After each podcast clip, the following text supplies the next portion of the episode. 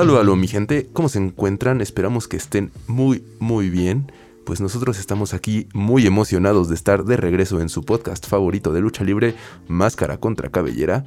La verdad es que ya se extrañaba estar aquí en la cabina de locución, hablando de lo que más nos gusta, haciendo lo que más nos gusta. Y bueno, pues para esta segunda temporada de nuestro podcast tenemos muchas sorpresitas nuevas, muchos temas muy interesantes a tratar.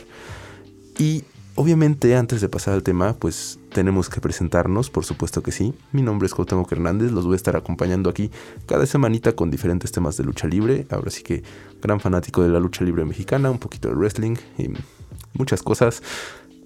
Fan de qué monito muy grande. Y bueno, ahora sí, antes de pasarnos al tema, ¿cómo estás, mi estimado compañero?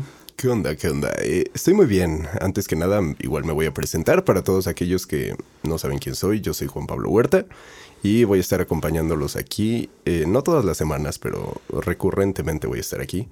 Y pues estoy emocionado en empezar una nueva temporada de Máscara contra Cabellera. Es emocionante, es como Máscara contra Cabellera Z. Este, a mí que me gusta mucho Dragon Ball. Entonces, eh, va a ser divertido. El tema de hoy es bastante bastante bueno. Es un luchador, vamos a hablar de un luchador que me agrada mucho, pero no me adelanto. Y antes que nada, ¿cómo estás tú, mi otro compañero? Hola, ¿qué tal? Yo soy Salvador Orduña, me pueden decir Chava. Igualmente emocionado por estar aquí nuevamente con ustedes en la cabina y pues no sé, espero que esta segunda temporada les guste mucho, les divierta mucho, les enseñe mucho todo esto. ¿Y sabías que yo era Rey Misterio de chiquito? bueno, pues será yo. oh Dios. Bueno, pues como ya habrán escuchado justamente el tema de esta primera mm, semana del programa, ojo, pausa, breve paréntesis aquí, le mandamos un saludote aquí a nuestro querido amigo Bobby que nos está acompañando desde la cabina de operación. Ahora sí que todo esto es posible gracias a todos los que estamos aquí, todos los que están en operación y más adelante también conocerán a un nuevo miembro que se estará integrando a este podcast. Pero bueno, ahora sí, como ya habrán escuchado, hoy vamos a hablar de un luchador que probablemente conocerán, em, muy sonado en todo el mundo, en muchos medios, y que todos de chiquito éramos. Obviamente, estamos hablando... Hablar. bueno, pues vamos a hablar de nuestro queridísimo Rey Misterio. Eh, la cara de la lucha libre mexicana alrededor del mundo, yo creo que por muchos años sí fue así. Em, recientemente y creo que con, em, pues con los nuevos formatos que ha manejado la AAA, la lucha libre se ha internacional, la lucha libre mexicana se ha internacionalizado mucho más. Obviamente Rey Misterio creo que sigue siendo la figura, pues sí, más, más grande, ¿no? Y más reconocible, em, pues de un luchador mexicano tradicional alrededor del mundo. Sin embargo, pues obviamente hay otras figuras que también han tomado mucha relevancia. Pero, em, pues vamos a comenzar por el principio, ¿no? Vamos a hablarles un poquito de quién es Rey Misterio. Eh, curiosamente, pues bueno, es una historia bastante larga. Em, tal vez no andamos tanto en ella porque hay muchos contenidos que se han dedicado justamente a, a pues a contar la historia, ¿no? Tal cual, cronológicamente Rey Misterio o Oscar Gutiérrez, como pues muchos lo conocerán. Em, pues eh, él, nace un 11 de diciembre de 1974, ¿no? Eh, es, muy chistoso porque justamente él empieza eh, su carrera luchística muy joven. A los 14 años justamente.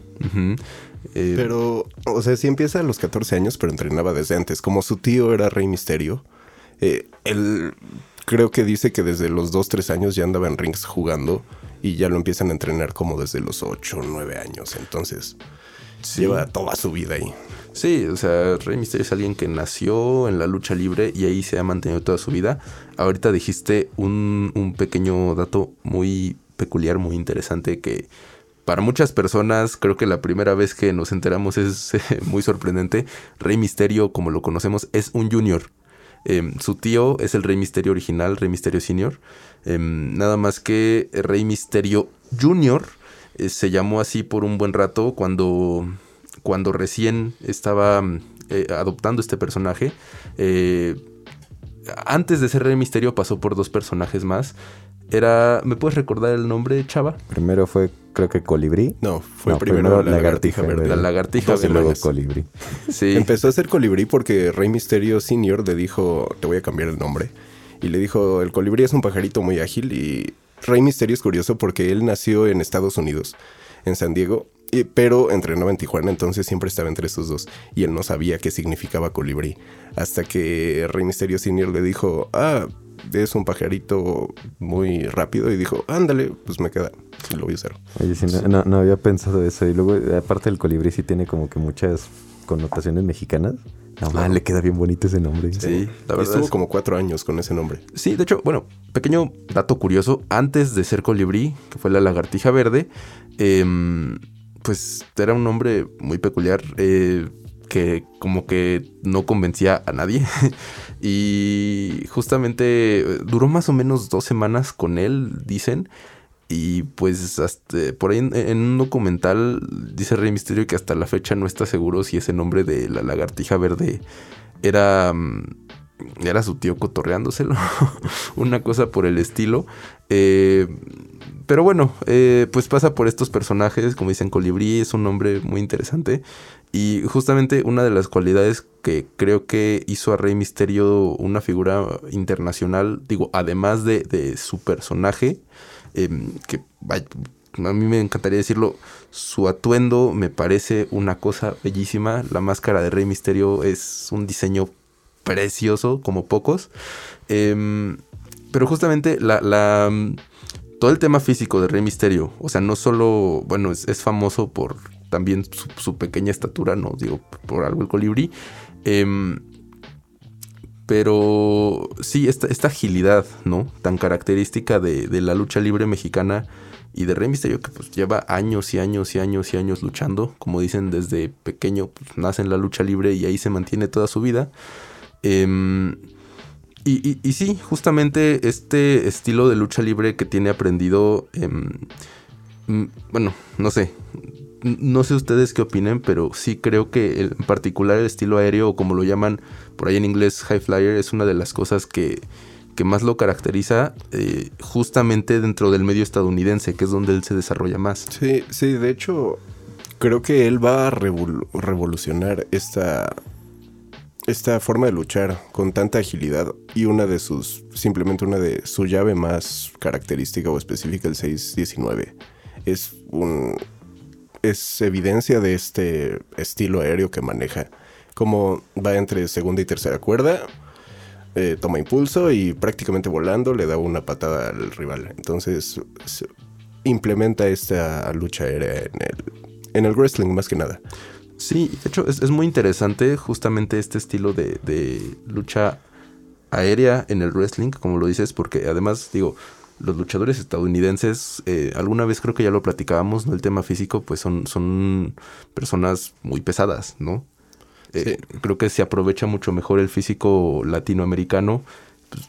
Pues, Rey Misterio es muy chiquito. bueno, o sea, para el, para el medio en el que está, ¿no? Digo, me- medía unos 68. 8, Unos pues, digo, 68.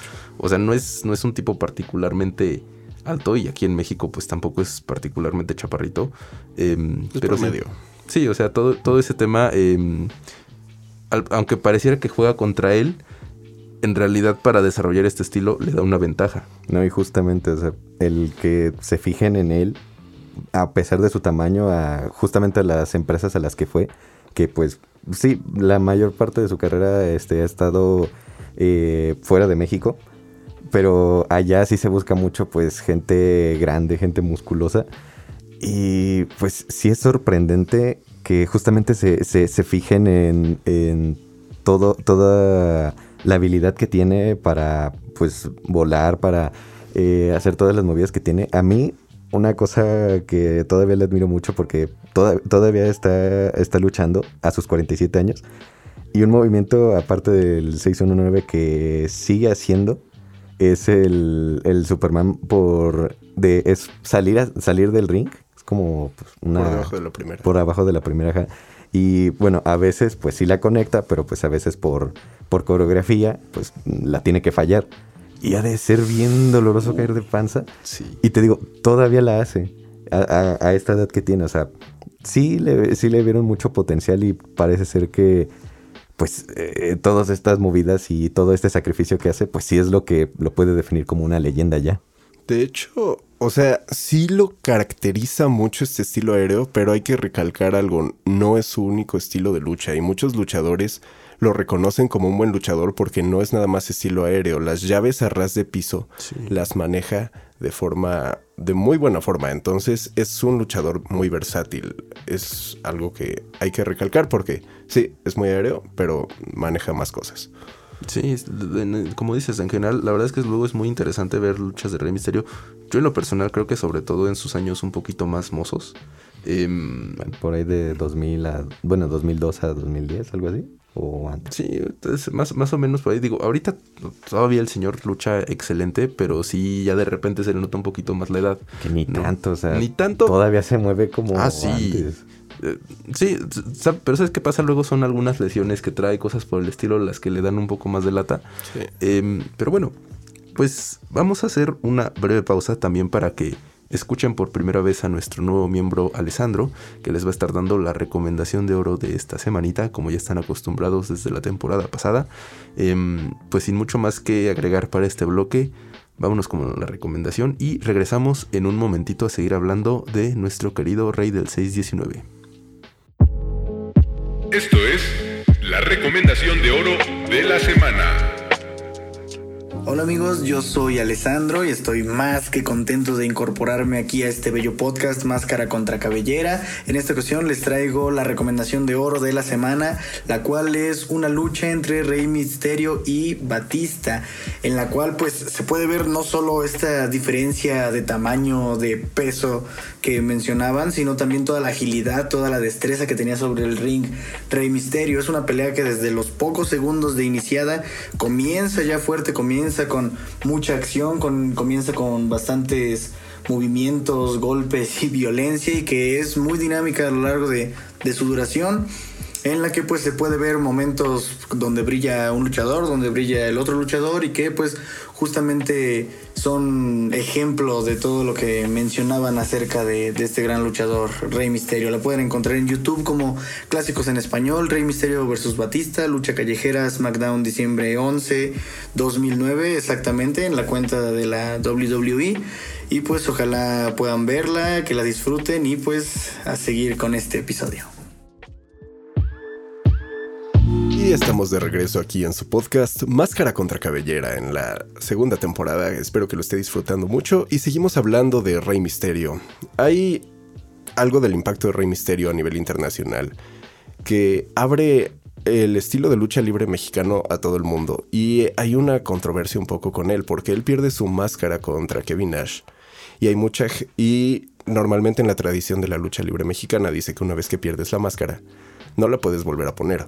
Entonces empieza a tener ahí una controversia porque en 2002 que vuelve a, bueno, que entra por primera vez a WWE, Vince McMahon le dice que lo quiere otra vez con máscara. Entonces hay mucha gente que considera indigno que vuelva a tener o al menos gente que le gusta más la lucha libre mexicana de forma tradicional considera indigno que se haya vuelto a poner la máscara, ¿no?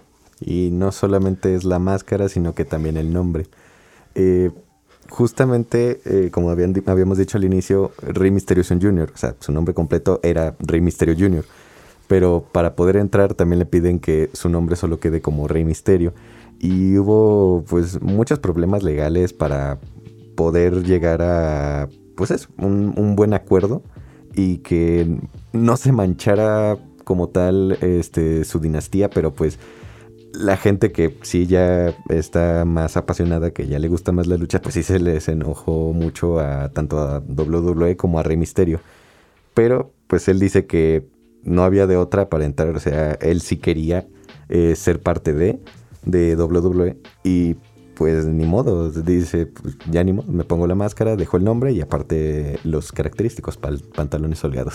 Y un, tercer motivo por el que he visto que la gente no le gusta que haya sido la cara de la lucha libre mexicana a nivel internacional, porque yo considero que sí fue la cara de la lucha libre a nivel internacional, es de que él no haya, no sea mexicano, porque nació en Estados Unidos. Evidentemente creció entre Tijuana y San Diego, pero su nacimiento fue allá. Entonces hay mucha gente que dice, como un gringo va a ser la cara de la lucha libre mexicana en el mundo. Entonces hay gente que realmente no le está agradando esta parte. O no le agradó, realmente ya la gente mm, le da un poco lo mismo, ¿no? Sí, pero bueno, ahí eh, curiosamente tiene ahí, yo, yo creo que es mexicano al menos autodeclarado por México-americano. de corazón, Pues, pero es mexicano de, o sea, su tatuaje que tiene en el abdomen no dice México-americano, dice mexicano. Entonces, Y sus papás son mexicanos, realmente viene de la familia mexicana, solo fueron a- al otro lado de, del charco, bueno, no del charco, porque es la frontera, este, a querer nuevas oportunidades, pero sus raíces vienen de acá.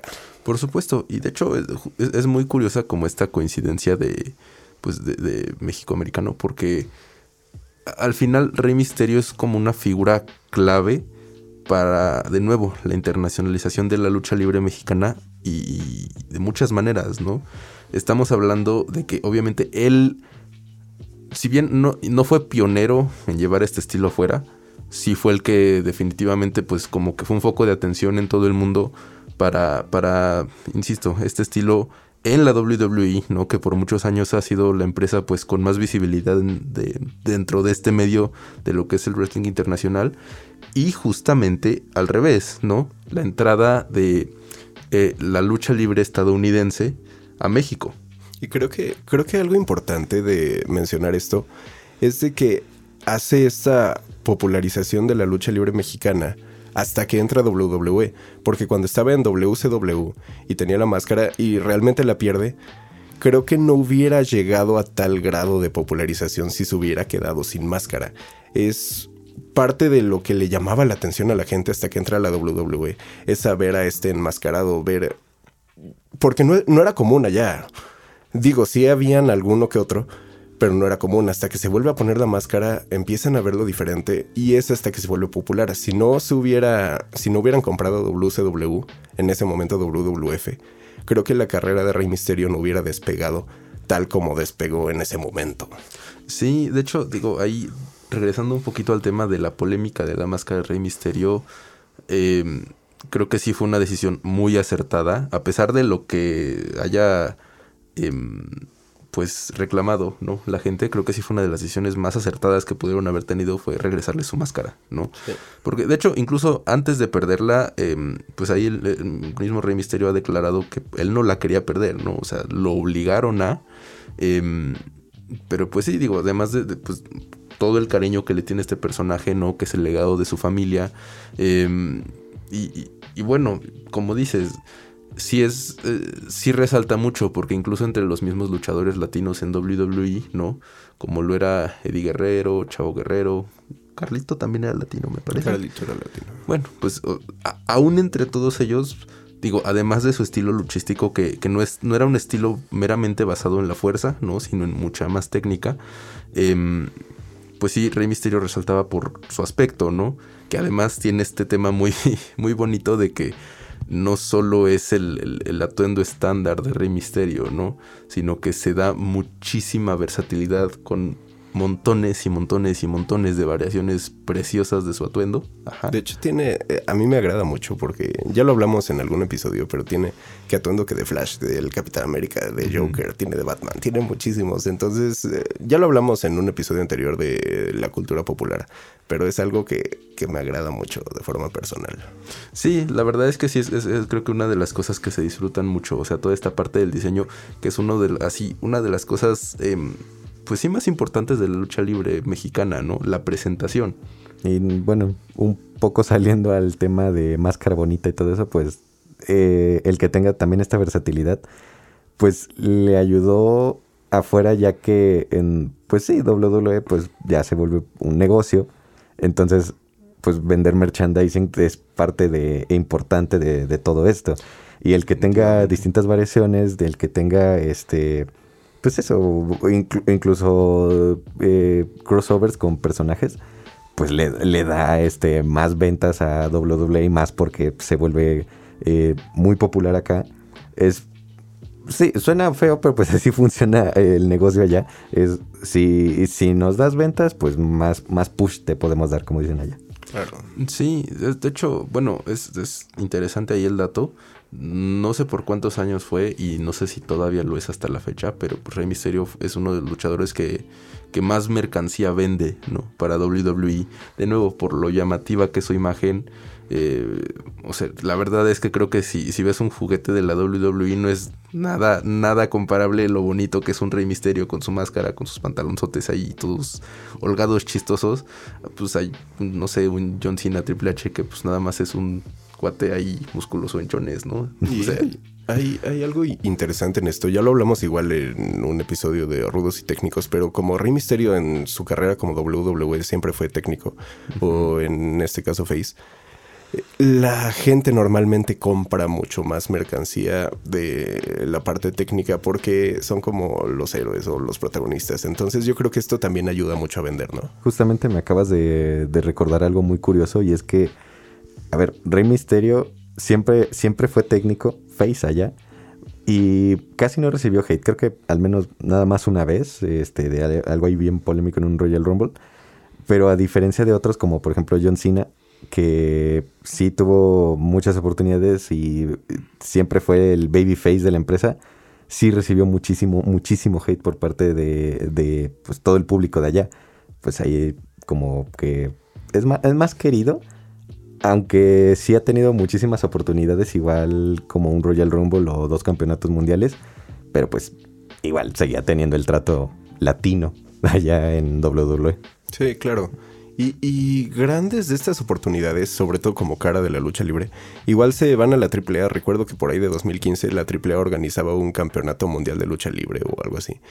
Y, y lo ganó Rey Misterio junto con Alberto del Río y Mistesis. eh, Entonces, son igual, yo creo que esta triada que le decían Dream Team fue igual parte de la cara de la lucha libre mexicana a nivel internacional.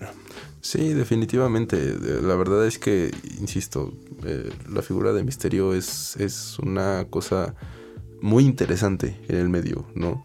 Eh, de nuevo, eh, siendo mexicano em, en una empresa como la WWE, que, que la verdad es que sí tiene algunos temas de preferencias raciales fuertes, ¿no?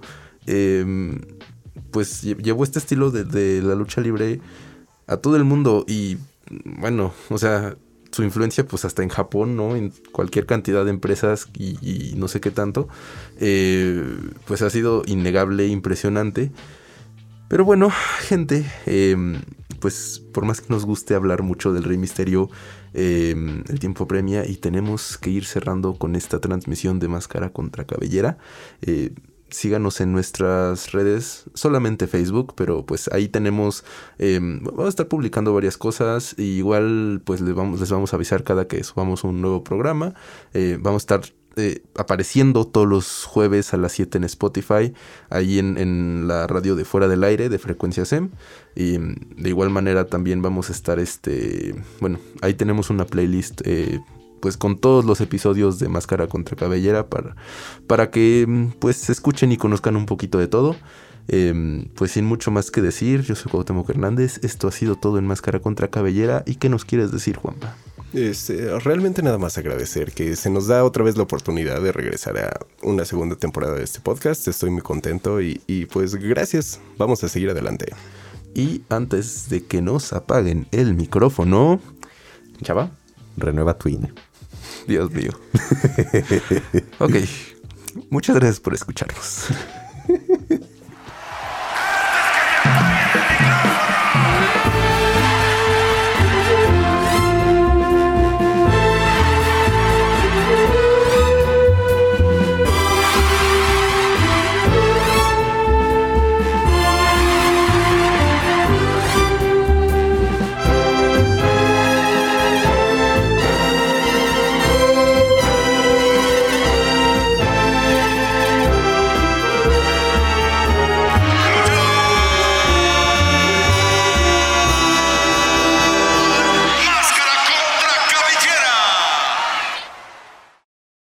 Esto fue Máscara contra Cabellera. Escúchalo de manera exclusiva por Frecuencia SEM y plataformas digitales.